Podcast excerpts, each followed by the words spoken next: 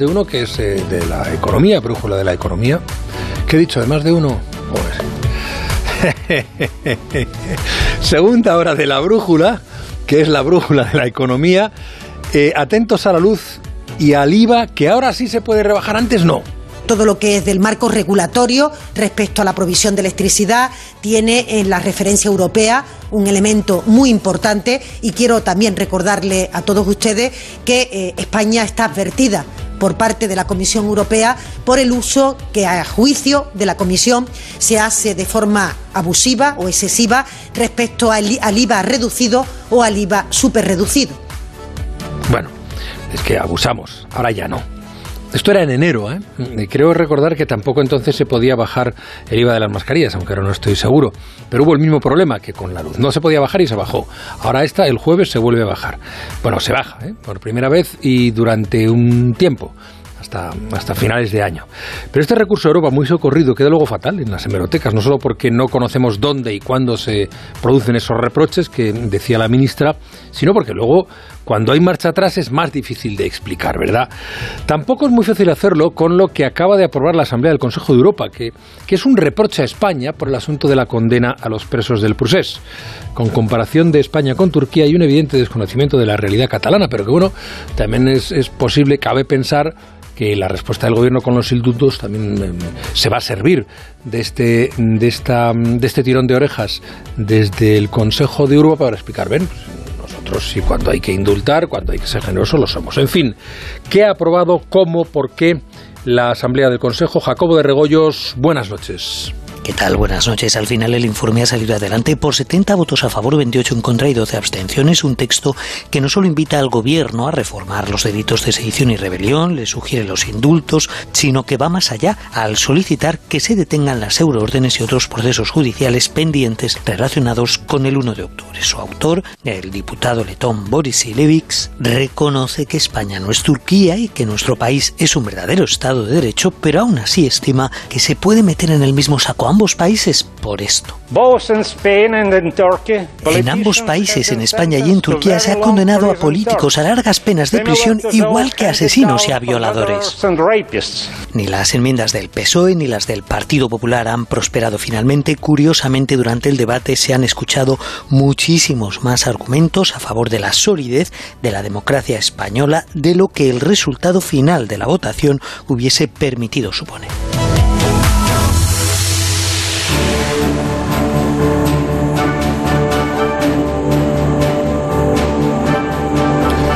Saludo a los compañeros de tertulia esta noche. Marta García ayer. Buenas noches, Marta. O buenos días. O buenos días, sí, es todavía. Sí, como estamos en más de uno, versión. claro, ya me has liado, me has liado.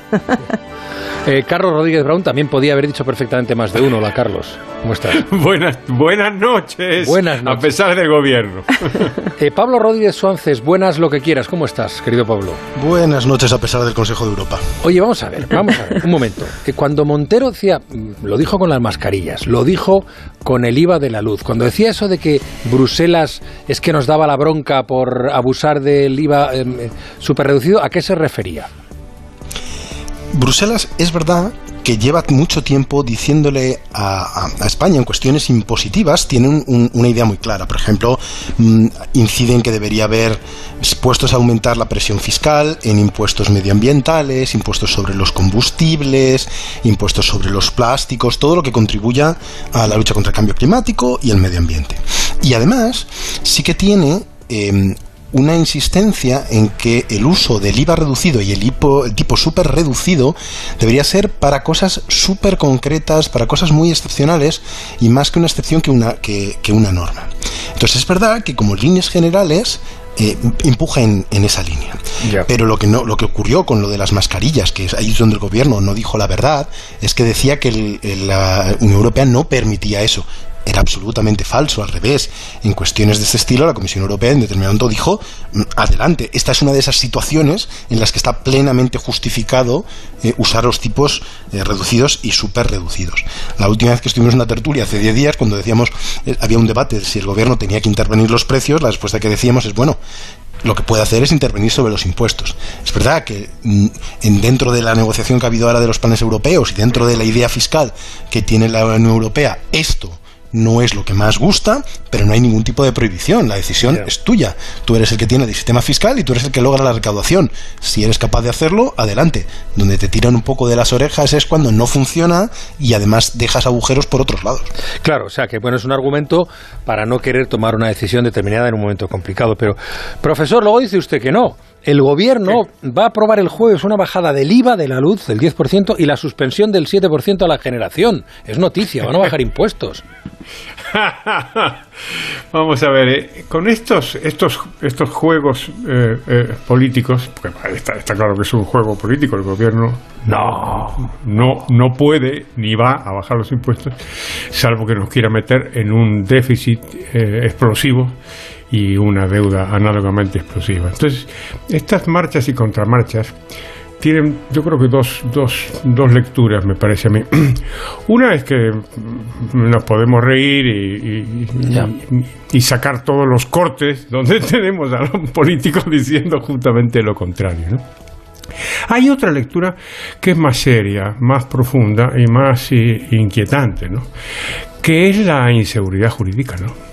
Y es que se supone que si hay algo para lo cual eh, los estados pueden hacer bien las cosas. Es precisamente lo contrario, es brindar seguridad jurídica a los agentes económicos, a los trabajadores y a los empresarios. Y esto, pues, la verdad es que no lo hace y todo indica que es una maniobra desesperada eh, por, por, un gobierno que está, que está acosado eh, mm. políticamente y que, y que no sabe qué hacer. Entonces se le ha ocurrido esto mismo que hace muy poco tiempo decía que era imposible. Mm, un matiz, no somos eh, excepcionales. Todos recordamos, o al menos los mayores, que también los europeos se pusieron en su día muy serios con precisamente un tema fiscal que era la cuestión de la, de la deuda pública y el famoso tratado de Maastricht, ¿no? Todos muy severos y tal, el 60% máximo y tal. Bueno, y al final, como ninguno lo cumplía, pues quitaron el requisito. O sea que mal de muchos, pues eso, ya sabemos a quiénes consuela. Bueno, eh, apuntado lo cual, creo que volvemos al asunto en unos minutos después de escuchar a Ignacio Rodríguez Burgos, pero antes nos queda un poquito de compra pendiente. Dale, Belda. La brújula. Si quieres empezar el verano ahorrando, ven a Hipercor y al supermercado El Corte Inglés. Y llévate un 20% de regalo por compras superiores a 10 euros en refrescos, aguas, zumos, leches, mascotas y perfumería. Aprovechalo solo hasta el miércoles 23 de junio. 20% de regalo. Para utilizar en una próxima compra en alimentación, droguería y perfumería. En Hipercor y el supermercado El Corte Inglés. Esto está subiendo muy fuerte en las listas y lo va a romper este verano. Se viene la gigadera. ¡Gitazo! Fibra y móvil a un precio bien low. 34,95 y 60 gigazos gratis con cualquier tarifa. Llama gratis al 1456 o entra en lowy.es. Esto es muy fácil. ¿Que con el año que hemos tenido me subes el precio de mis seguros? Pues yo me voy a la mutua. Vente a la mutua y en menos de 6 minutos te bajamos el precio de cualquiera de tus seguros, sea cual sea. Llama al 91 555 5555. 91 555 5555. Esto es muy fácil. Esto es la mutua. Condiciones en mutua.es. En los momentos más difíciles, necesitamos todo tipo de ayuda para lograr un mundo mejor. Juntos estamos atendiendo a más de 4 millones de personas. Marca la X de la Iglesia y la define sociales, porque sin pagar más, logramos un mundo mejor. Por tantos.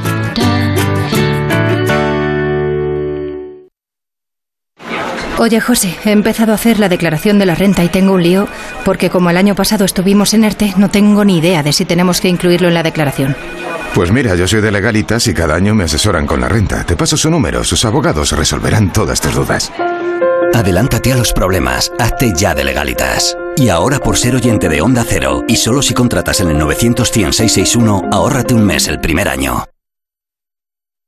Estamos en esta situación porque yo cometí un crimen. La mayor superproducción de la última década. Si estamos juntos, lo superaremos todo. Por fin llega Tierra Amarga. Muy pronto en Antena 3. La tele abierta. Marc Márquez y Paul Espargaro, pilotos del equipo Repsol Honda de MotoGP, tienen algo que decirte. Esta temporada queremos dedicársela a todos los que no se detienen jamás. A los que en cada nuevo día ven una oportunidad. A los que no pierden el ánimo y avanzan. A los que ante la adversidad se crecen. A todos esos que cuando se caen se levantan y arrancan de nuevo. a los que nunca, nunca apagan el motor. Esta temporada os la dedicamos a todos vosotros. Equipo Repsol Honda, la energía de los que no se detienen. Venga, hasta luego. Fíjate el vecino. Ha venido a la casa de la playa solo a instalarse la alarma. No me extraña, porque yo también he estado todos estos meses preocupada por tener la casa vacía. Pues voy a llamar yo también para ponerme una alarma. Confía en Securitas Direct. Ante un intento de robo o de ocupación, podemos verificar la intrusión y avisar a la policía en segundos. Securitas Direct, expertos en seguridad. Llámanos al 945 45 45 o calcula online en securitasdirect.es. De los jóvenes se dice muchas cosas. Los jóvenes no quieren trabajar. Esa frase me produce muchísima rabia. Los jóvenes no quieren tener hijos. Tengo tres. Los jóvenes se quieren ir del país. Quieren implica que lo dice alguien de fuera. Los jóvenes quieren, no. Los jóvenes queremos. 12 años escuchando y premiando a los jóvenes. 1 de julio, Premios Fundación Princesa de Girona.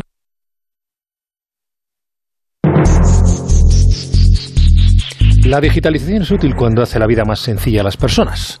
Y así lo entiende Línea Directa Aseguradora, que usa la tecnología para facilitar a sus clientes todas las gestiones de sus seguros de coche y de hogar. La rotura de la vitrocerámica es un accidente recurrente en las viviendas que puede generar incomodidad. Los clientes de Línea Directa pueden obtener una solución rápida y sencilla a través de la aplicación móvil, enfocando la placa de su cocina con la cámara. Línea Directa hace una valoración y le ofrece una indemnización en instante, agilizando así la solución del siniestro. Línea Directa, más digitales, más útiles. La brújula. Juan Ramón Lucas.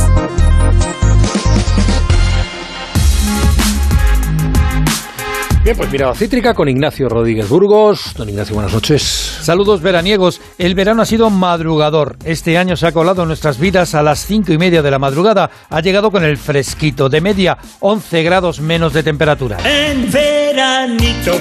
Los indultos elevan la temperatura política y Nadia Calviño no va a ser menos en llevar las sardinas y las butifarras a su sartén. A Calviño le puede la sinceridad y reconoce que no quiere un nuevo choque de trenes como el de hace tres años. Por el lado económico, la vicepresidenta insiste en que la recuperación será más intensa en la segunda mitad del año. La campaña de verano es clave.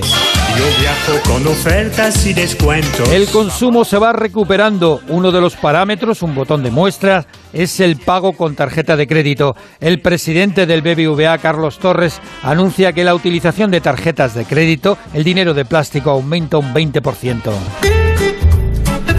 De energía, de empresas y de economía se habla esta noche en el Palacio de la Bolsa en la entrega de premios del Suplemento de Economía de la Razón. Dinero y negocios. Premios entre los que destacan el concedido a Antonio Burfao, presidente de Repsol, y también los galardones a Ferrovial y Solaria, entre otros. Quizá porque mi niñez sigue. El cumplimiento de los buenos augurios dependerá de la temporada turística. El viaje tipo para este año, una pareja en coche propio y una semana por España. La COVID sigue condicionando nuestras decisiones. Veremos cómo evoluciona el turismo de costa, de sol, de playa, precisamente cuando este año se celebra el 50 aniversario de la canción más famosa de Joan Manuel Serrat. ¿Y qué le voy a hacer si yo nací en el Mediterráneo? Nací en el Mediterráneo. Esta la cantaba usted de pequeño, profesor. Hoy, sin duda alguna, claro que sí. Eh, me hablaba antes, y no, no, no, me quiero quedar con la duda, pero tengo anotado aquí la bajada de los impuestos en el caso de la, del IVA de la luz. Mmm, no brinda seguridad jurídica, quizá en este caso porque es solo provisional hasta final de año.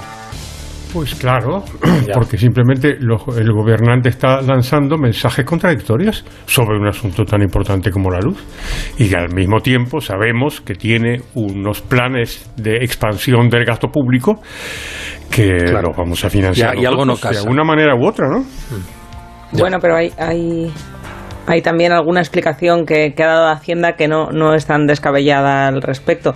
Eh, solo va a afectar hasta final de año y solo a aquellos que tengan un. Si el precio del kilovatio. Hasta hora 10 kilovatios. Con, claro, mm. es a un tipo, salvo a la gente que esté en, en riesgo de exclusión o tenga más problemas es. que van a tenerlo excluido, no, es, no son los 3.000 millones de, de euros al año que supondría la merma automática del 21 al 10 para todos de manera lineal. Y luego hay otra parte que también tendríamos que tener en cuenta, que precisamente la subida de precios ha hecho que las arcas del Estado ingresen más en impuestos. De hecho, creo que era Galán el que decía que el beneficiario de los altos precios de la electricidad es Hacienda. Claro, a él también le conviene ponerlo ahí y como que las empresas aquí no juegan ningún papel, que es muy discutible ese punto de vista. Pero bueno, que el hecho de que haya sido un precio tan elevado ya ha hecho que el Estado recaude más de lo habitual.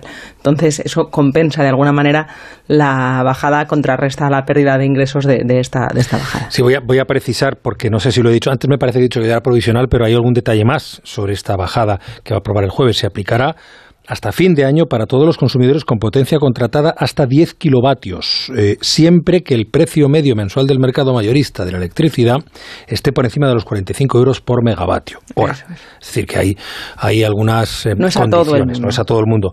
Y luego sí que em, se extiende esta bajada a todos los consumidores vulnerables severos con independencia de su potencia contratada. Claro, aquí tenemos otra vez candidatos al fracaso como con el salario mínimo vital, que son o como se fijan los consumidores vulnerables severos. Bueno, esa es la cuestión. Eh, veremos eh, si el jueves, que es el día del Consejo de Ministros de la Felicidad, porque dos días después de los indultos, pues nos quitan las mascarillas y nos bajan la luz. Pero bueno, eh, habrá más cosas. Sarcástico, Juan Ramón Lucas, muy sarcástico. No, lo digo en serio, pues yo me lo creo, ya sabes que yo soy persona de tendencia crédula. Em, hablando de los indultos, eh, tras la polémica de la semana pasada, hoy le ha, vuelto a comparecer el presidente de la COE, que ya estuvo en este programa. Yo creo que en este programa lo dejó bastante claro el señor Garamendi, cuál era su posición sobre el particular. Pero hoy en la Universidad Menéndez Pelayo se lo han vuelto a recordar en Santander se ha defendido, y además se le notaba un poco molesto, creo yo, de las acusaciones que ha recibido en los últimos días, insistiendo en que no dice nada que no esté dentro de la Constitución y que, y eso a mí me pareció el otro día que era bastante claro, no esté en la mentalidad de un empresario. Que lo que quieren es, como decía antes el, profesor, seguridad, garantías jurídicas. Lo que, lo que las traiga, pues bienvenido sea. Bueno, lo cierto, ya digo, es que estaba bastante molesto. Nos va a contar, nos va a resumir esa comparecencia Caridad García. Buenas noches, Cari. Buenas noches. El presidente de la COE, Antonio Garamendi, sigue arrastrando esto que dijo hace cuatro días. El Estado de Derecho funciona. Dentro del Estado de Derecho también está el efecto de los indultos. Si esto al final acaba en que, en que las cosas se normalicen, pues, pues bienvenido sea. ¿no? Hoy en una conferencia en la Universidad de Santander, casi todas las preguntas versaban sobre la misma cuestión y a todas respondía visiblemente molesto y con el mismo argumentario. Se malinterpretaron sus palabras. Pide perdón, no merece este trato y la COE no entra en el fondo del asunto. También cree el presidente de la patronal que se ha utilizado políticamente lo que dijo. Desde el campo político se ha utilizado una frase eh, dentro de un contexto. No, sinceramente creo que estamos como CEO y yo personalmente sufriendo pues una serie de consideraciones que creo que no nos la merecemos y que no me la merezco. He dicho que si es una confusión Pido perdón, no he pretendido decir eso porque, insisto, en la COE no vamos a entrar en este tema. El miércoles hay junta directiva de la COE y será inevitable que los suyos le pidan más explicaciones, aunque esta tarde a la última pregunta respondía así. Solo era una apreciación porque ha dicho usted que le duele algunas cosas que ha escuchado. ¿Qué es lo que le duele exactamente? Si es de representantes políticos, de empresarios, de compañeros, ¿qué es exactamente lo que le duele que ha escuchado? No, de compañeros no he escuchado nada malo. Pero bueno, yo sinceramente no hay más que ver la prensa, que también la leo, pues para ver las cosas que se han dicho, sin más. En el plano estrictamente económico, el presidente de los empresarios alerta sobre los niveles de deuda y de déficit, asegura que no es momento de subir el salario mínimo. Respecto a los ERTE, dice que tras el verano, con el grueso de trabajadores ya en sus puestos, habrá que reajustar el mecanismo. Sobre la reforma laboral, anticipa que no van a apoyar nada que introduzca rigidez al mercado y en cuanto a las pensiones, el famoso acuerdo inminente, la música suena bien, dice, pero hay que ver todavía la letra, quedan aún flecos pendientes. Bueno, no sé si queréis comentar algo sobre lo de Garamendi o la reforma de pensiones, porque el ministro de la Seguridad Social ha asegurado que el acuerdo es inminente en la medida en que eh, el gobierno ha aceptado la derogación del llamado factor de sostenibilidad. No sé, eh, ¿alguna, ¿alguna impresión, alguna cosa que comentar, Pablo o, Marta o, Carlos? Mira, yo si quieres, de, la primera parte, me, sorprende un poco, vamos a decirlo así, la candidez del, señor Garamendi en ese sentido.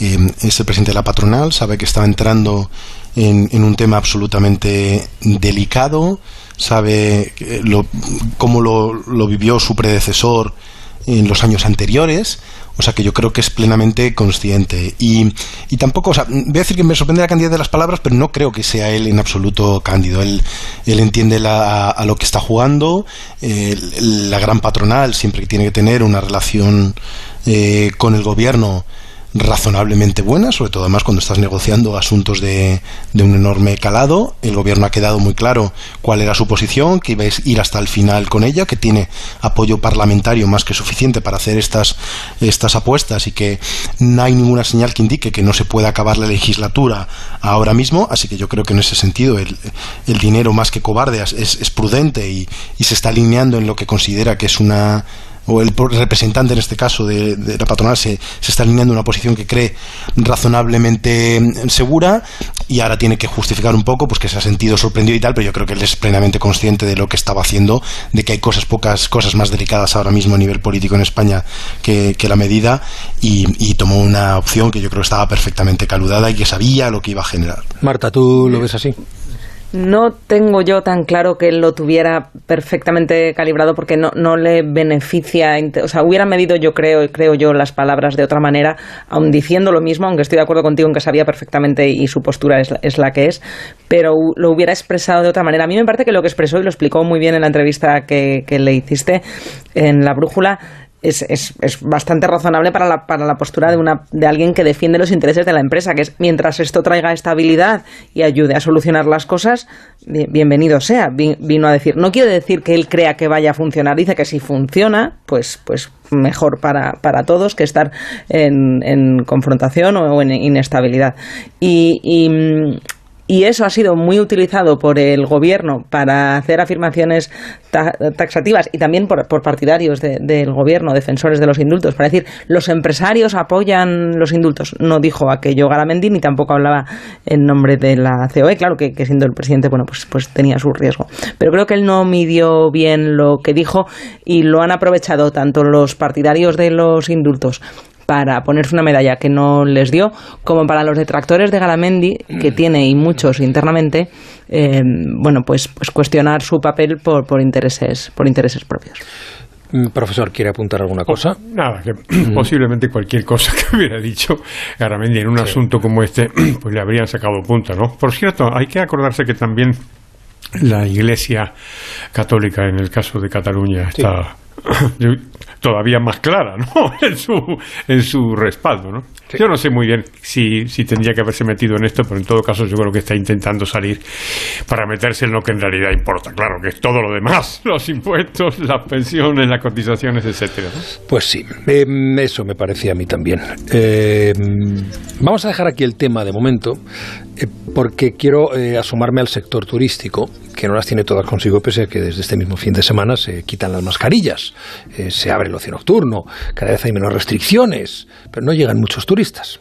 En el caso del Reino Unido, Boris Johnson avisa a sus eh, ciudadanos que no van a poder viajar mucho teniendo en cuenta la evolución de la variante india. Recordamos que son los que tradicionalmente más nos visitan por encima de franceses o italianos, los eh, británicos. Y en el caso de España, los que viajen tampoco se van a gastar mucho. Pedro Pablo González, adelante. Buenas noches. Buenas noches. El 71% de los españoles que viajaron en 2018-2019 indican que lo van a hacer este año y la mitad de ellos a un destino distinto al que habrían elegido si no hubiera pandemia. Y el coste, eso sí, será mucho menos. Marcos Franco es portavoz de Observatur, la patronal del turismo emisor. En el 2019 el gasto medio de, los, eh, de las vacaciones de, de, verano estaba en 719 euros y cuando llegó la pandemia en 2020 eh, fue la caída más eh, significativa, situándose en 595. Y este año las previsiones es de 566 euros, que todavía baja más. Y es que, por ejemplo, el porcentaje de españoles que puede gastar 1.000 euros este verano disminuye. Josep Bellés de Veroni, empresa de software de gestión para agencias de viajes. Y los viajeros que a nivel global cuentan con un presupuesto inferior a 1.000 euros ya supera el 50%, concretamente el 54%. ¿Eh? Estos son datos económicos mmm, que no auguran un buen futuro en este aspecto. No olvidemos que el tercio de españoles que no viajarán lo harán por dos motivos principales y ambos relacionados por el efecto de la COVID. Las razones relativas a los aspectos económicos es un 49% de los que han decidido que no van a salir este verano, frente a un 23%, que son las dos razones ligadas al el temor a la pandemia. No hay dinero y esto se refleja en el 40% de los españoles con los bonos de reserva de viajes combinados que no se pudieron hacer en 2020 que exigen ahora la entrega de dinero, no ampliarlos con un año más de carencia. Por ello, este verano, que ha empezado hoy, no es considerado por el sector como el de la recuperación plena, sino como el inicio de una lenta recuperación que sería efectiva en 2022.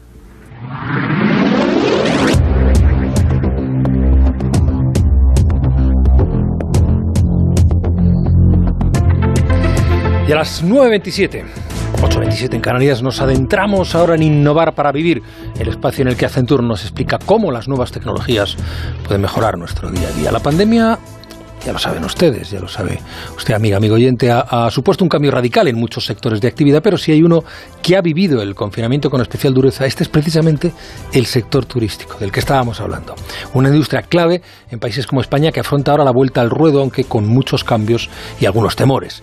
Y es que la situación de este último año ha acelerado muchas tendencias por parte de los consumidores que demandan cada vez más viajes personalizados, flexibles, y en muchos casos con una experiencia eh, digital. Para saber más sobre cómo se prepara la industria turística para esta era post-COVID, hoy tenemos con nosotros al presidente de Paradores, Oscar López, y a Miguel Flecha, Managing eh, Director de Travel Accenture para Europa. Buenas noches a los dos, Oscar, Miguel.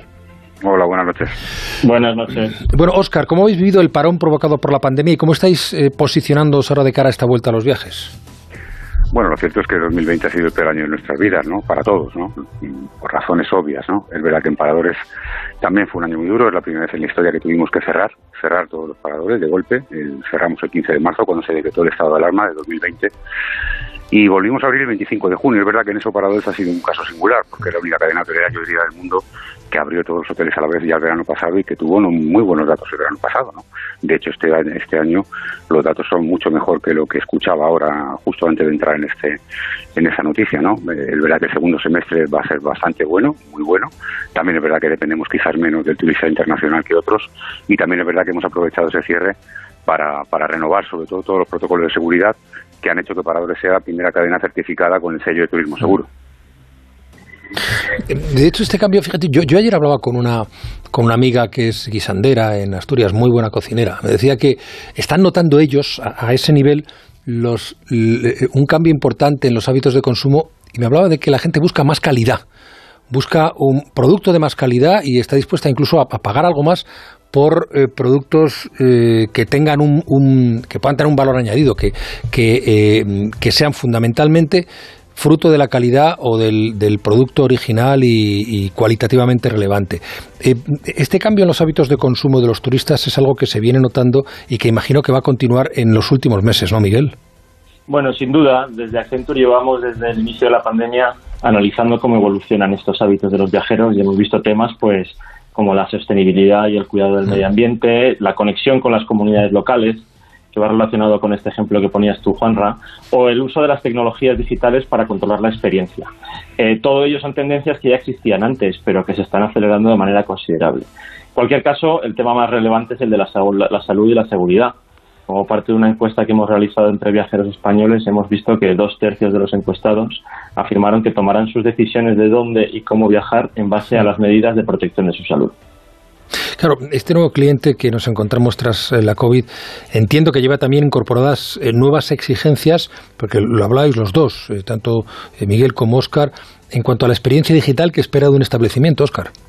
Pues sí, yo creo que tiene razón Miguel de Accenture en que cuando hablamos de hacia dónde va el turismo ahora, yo diría en primer lugar la seguridad, seguridad, seguridad, seguridad y de hecho nosotros hemos visto como por ejemplo antes un cliente que comía un día en el parador si se alojaba tres hoy come los tres y es porque se siente seguro ¿no? en segundo lugar la experiencia experiencia yo creo que estamos todos un poco cansados de la globalización y de viajar a Londres y ver las mismas tiendas que Madrid. Cuando alguien quiere viajar quiere recordar una experiencia singular no sentirse uno más sino vivir algo que luego pueda contar a sus familias a sus amigos que sea diferente. Y desde luego las nuevas tecnologías. Y nosotros estamos especialmente orgullosos de que gracias al acuerdo que tenemos con Telefónica va a haber banda ancha en el 100% de los paradores, el 100%, y eso nos va a permitir también ofrecer, eh, gracias a esa banda ancha, con muchas aplicaciones, nuevas herramientas, mejorar precisamente esa experiencia y también conocer mejor lo que quieren los clientes. Mm. Bueno, yo totalmente de acuerdo con Oscar. Yo creo que la tecnología juega un papel cada vez más importante en la experiencia completa del viajero, desde la fase inicial de inspiración y reserva, donde el cliente pues se inspira en redes sociales o a través de publicidad digital para terminar reservando en un canal digital, hasta la propia experiencia durante el viaje, donde el viajero a día de hoy va a buscar una experiencia sin contacto, desde el check-in, la contratación de nuevos servicios, la modificación de la reserva, que esto de nuevo es algo que ya existía antes, pero que se ha acrecentado durante la pandemia con las expectativas de los viajeros cada vez más centradas en tener una experiencia flexible y controlada por ellos mismos. Y luego, por último, lo ha mencionado también Oscar, que hay que conocer al viajero y el papel que juegan las diferentes técnicas de análisis de datos para poder personalizar los productos y servicios que les vamos a ofrecer a esos viajeros. Claro, yo eh, lo anoto aquí, es verdad, ¿eh? porque a todos nos pasa mm, eh, cuando ahora viajamos, tenemos la oportunidad de viajar, buscamos en efecto seguridad. Segundo, una experiencia singular que conecta un poco con lo que me comentaba Flora ayer, y luego la tecnología la tecnología. Eh, me parecen tres elementos esenciales que están ahí y que eh, debemos poner en perspectiva. Muy prometedora esta confluencia además de lo digital, lo singular en el turismo. Eh, una última cuestión, si me permitís, Oscar y Miguel, quizá lo más complicada porque no sé si implica usar una bola de cristal. ¿Cuándo veremos la recuperación completa del sector turístico en nuestro país? ¡Hala! Venga, ¿quién se atreve, Oscar? bueno, yo puedo hablar por paradores y desde luego ahí sí puedo dar una respuesta lo más empírica posible porque me baso en previsiones y me baso sobre todo en reservas. ¿no? Yo lo que le puedo decir es que este año vamos a recuperar en torno al 60-70% más que el año pasado de facturación y lo que estoy seguro es que en 2021 si no pasa nada, y subrayo si no pasa nada, por tanto yo creo que estamos avanzando, que la vacunación en España va muy bien, si no pasa nada, eh, yo estoy convencido que en 2021 en Paradores al menos vamos a estar muy cerquita de las cifras del 19, lo cual sería una excelente noticia. Muy cerquita es muy cerquita. Yo creo que eso es una excelente noticia para un país cuyo PIB depende en gran medida, el 13, el 14% del turismo. Miguel. Bueno, como dice Oscar, yo creo que hay una serie de factores aquí que son clave. El ritmo de vacunación, la aparición de nuevas variantes, las restricciones que impongan los diferentes gobiernos. Pero lo que hemos visto en base a la encuesta que comentaba antes y también lo que hemos observado en, en Fitur es que, por un lado, se espera una recuperación acelerada de los viajes de ocio, empezando este verano con viajes más locales y domésticos, que esto favorece, por ejemplo, a, paradores, pero apuntando a un crecimiento importante de los viajes internacionales el año que viene. Y luego, por otro lado, una recuperación más paulatina de los viajes de negocios, donde esperamos una transformación importante. El, avance acelerado del trabajo remoto puede, puede suponer cierta reducción de los viajes de negocios tradicionales pero por otro lado generan nuevas oportunidades de trabajar desde cualquier sitio, como por ejemplo eh, los nómadas digitales, que ya empiezan a ser una realidad en destinos en España, como puede ser por ejemplo las Islas Canarias. En cualquier caso, sin tener la bola de cristal, y aunque no hemos vivido nunca una crisis de esta magnitud en el sector, lo que hemos visto en crisis anteriores ha sido que el turismo de ocio puede tardar uno o dos años en recuperarse, mientras que el de negocios, pues quizás hasta tres o cuatro. Oye, pues eh, permitidme, Oscar y Miguel, hay algo que creo que es muy importante, sobre todo para quienes están en este sector, que lo tengan en cuenta porque me parecen tres elementos claves muy sencillos de entender y creo que no muy difíciles de aplicar. Seguridad, experiencia singular y tecnología para el nuevo turismo, el que está aquí ya. Oye, eh, gracias eh, Miguel Fecha de Accenture y Óscar López de Paradores por ayudarnos a visualizar el futuro del turismo, por estas sugerencias y, mm, mirar con los oyentes hacia dónde van los viajes tras la COVID. De verdad, gracias Óscar Miguel, muy buenas noches. Muchas gracias. Gracias, a vosotros. Buenas noches. Sigue el rumbo de la brújula de Onda Cero con Juan Ramón Lucas.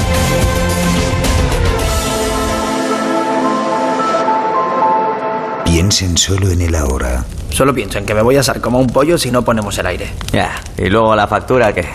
Digan. Tarifa plana Con Naturgy siente la tranquilidad de pagar lo mismo de luz cada mes aunque pongas el aire acondicionado. Y si contratas antes del 31 de agosto, primer mes gratis. Infórmate en naturgy.es. Más de la mitad de los estudiantes de bachillerato no saben a qué van a dedicarse en el futuro y cuando necesitan ayuda no saben a quién preguntar. Por eso, en Onda Cero y de la mano de la Universidad Europea, os queremos hablar de Buscando Vocaciones, una iniciativa donde los grandes profesionales nos cuentan por qué les apasiona su trabajo. Entra ahora en buscandovocaciones.com y descubre cuál puede ser el primer paso de tu carrera. Buscando Vocaciones, un proyecto de la Universidad Europea y A3 Media Radio. ¿Te han contado que es imposible ahorrar en tu seguro de moto? Una mutuera siempre paga menos. Métetelo en la cabeza. Vente a la mutua con tu seguro de moto y te bajamos su precio, sea cual sea. Llama al 91 555 5555. 91 555 5555. Mutueros, bienvenidos. Condiciones en mutua.es. Pitidos Sonofim. Pitidos Sonofim. Pitidos Sonofim. De Pharma OTC.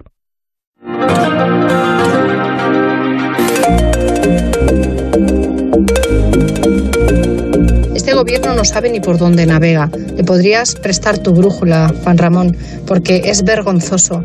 Es vergonzoso que ahora nos regalen una bajada de IVA. Fíjate que bien, somos uno de los países que paga la energía más cara y todavía se tienen que dar medallas por habernos bajado el IVA. Esto me suena como el IVA de las mascarillas. Hay que matizar que solamente bajaron el IVA a las mascarillas quirúrgicas, no bajaron el IVA a las mascarillas higiénicas, que es la que todo el mundo utilizamos. Es una vergüenza de gobierno de verdad, no sé en qué están pensando.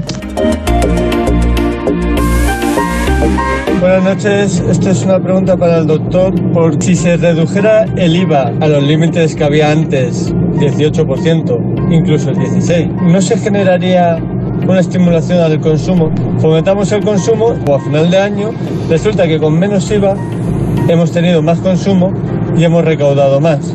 ¿Es viable? ¿Lo ves viable? Ahí lo dejo, profesor, si usted quiere responder. Pues es, es una posibilidad, es una posibilidad que la, la gente lo, lo atribuye al economista norteamericano Arthur Laffer, ¿no? La idea de que tú puedes rebajar los tipos fiscales y al estimular la actividad pues puedes terminar recaudando más. en realidad es una La idea curva de Laffer, antiquísima. Eso es. Es antiquísima, vamos. Yo, yo desde luego pues, puedo dar fe que está en, está en Adam Smith en, en el siglo XVIII, ¿no? Eh, o sea que sí, que es, esto es perfectamente viable. Al mismo tiempo, eh, hay que entender que los que recaudan el impuesto son los gobernantes, ¿eh? Y eh, los gobernantes pueden temer que esto no funcione. Y entonces, si no funciona, pues entonces tienen todos los problemas a los que hemos hecho referencia cuando al mismo tiempo están subiendo el gasto público. En estos tiempos que corren nos preguntamos si vendría bien contar con una academia para formar líderes y combatir, no sé, por ejemplo, el populismo.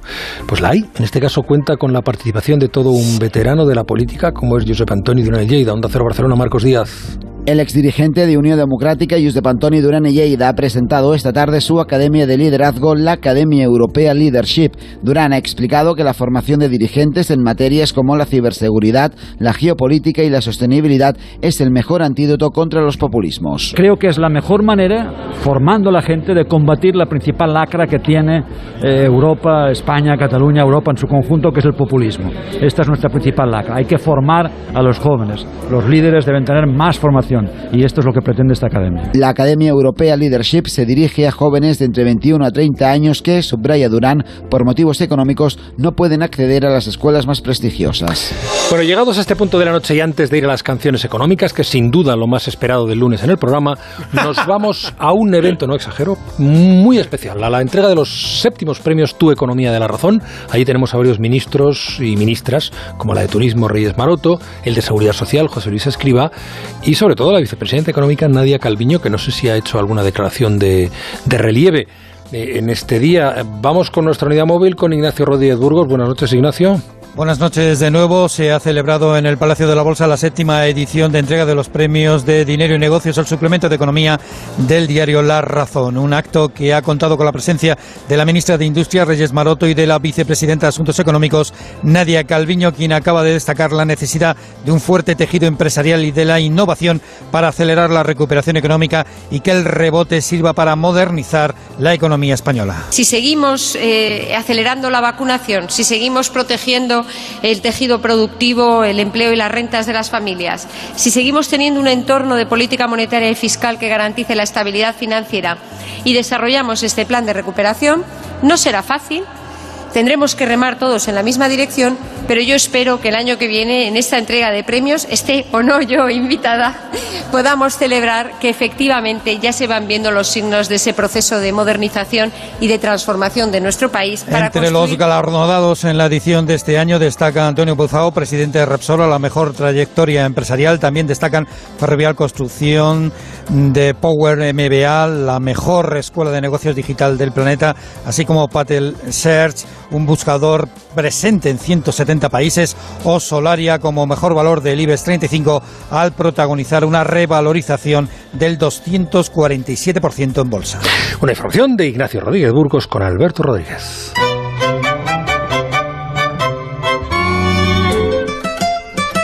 Canciones económicas. Canciones económicas. Hoy tenemos un poquito de folk rock pincha belda. A ver. Hombre. I wanna ticket to anywhere. Maybe we make a deal. Maybe together we can get somewhere. Any place is better. Pues sí, señoras y señores. Tracy Chapman. Su famosa canción Fast Car el año 1988. Magnífica cantante estadounidense que ha, tocado bastantes temas políticos, sociales. Y este es un tema económico y social, pues, pues, pues tremendo. Porque habla de una familia eh, desestructurada. y, la, y la protagonista cuenta que su, su situación, su, la, la madre eh, los abandona, el padre es un alcohólico, eh, no tiene trabajo, ella tiene que dejar el colegio. Eh, para, para, ocuparse de su, de su padre, en fin, una situación verdaderamente durísima.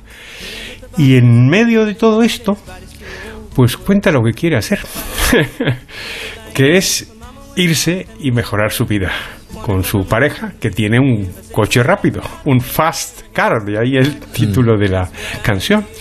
Y, cuenta que esto lo, lo ha planeado, ha dicho que eh, ha estado trabajando en una tienda, claro, eh, y dice, bueno, pues he conseguido ahorrar, ¿eh? Dice, I managed to save just a little bit of money.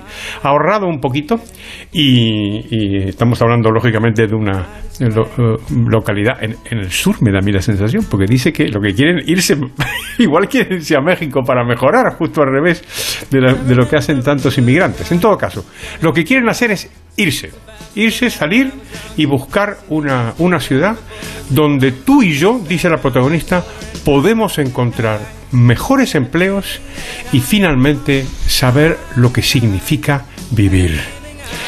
Y encuentro que es una canción con un, con un con un precioso mensaje, porque claro, si la vida te sonríe, pues igual no no tienes mucho mérito, ¿no? Pero eh, a, la protagonista no le sonríe nada la vida, todo, todo le va mal y sin embargo saca fuerza de, de flaqueza y quieren irse y quiere irse con su pareja y con su coche rápido, con su fast car, a buscar un futuro pues fuera del sitio donde vive. ¿Te ha gustado, Juan Ramón Lucas? Me ha gustado mucho. Mira, yo tengo una lista en, en Spotify de canciones, de mis canciones favoritas, unas cuantas, y una de ellas es esta. Ah, me alegro mucho. que podemos decir aquello de... Y hemos terminado por hoy.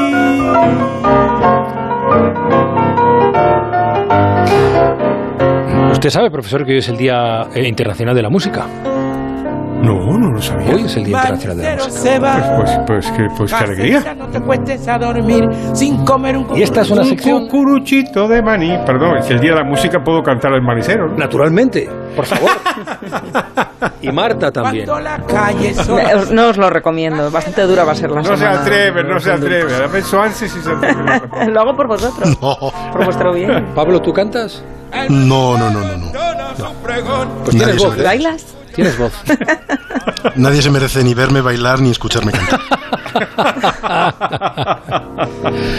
bueno, pues em, hoy más que nunca pues eh, ponemos en valor esta sección que em, entrevera, que, que, bate con un magnífico resultado al final la música y la, economía. Profesor, muchas gracias. Muchas gracias también Marta García ayer. Adiós, liberales. Un placer. Cuidaos mucho. Como siempre. Buenos días. Buenos días, Marta. En más de uno edición brújula. Claro que sí. La brújula. Juan Ramón Lucas.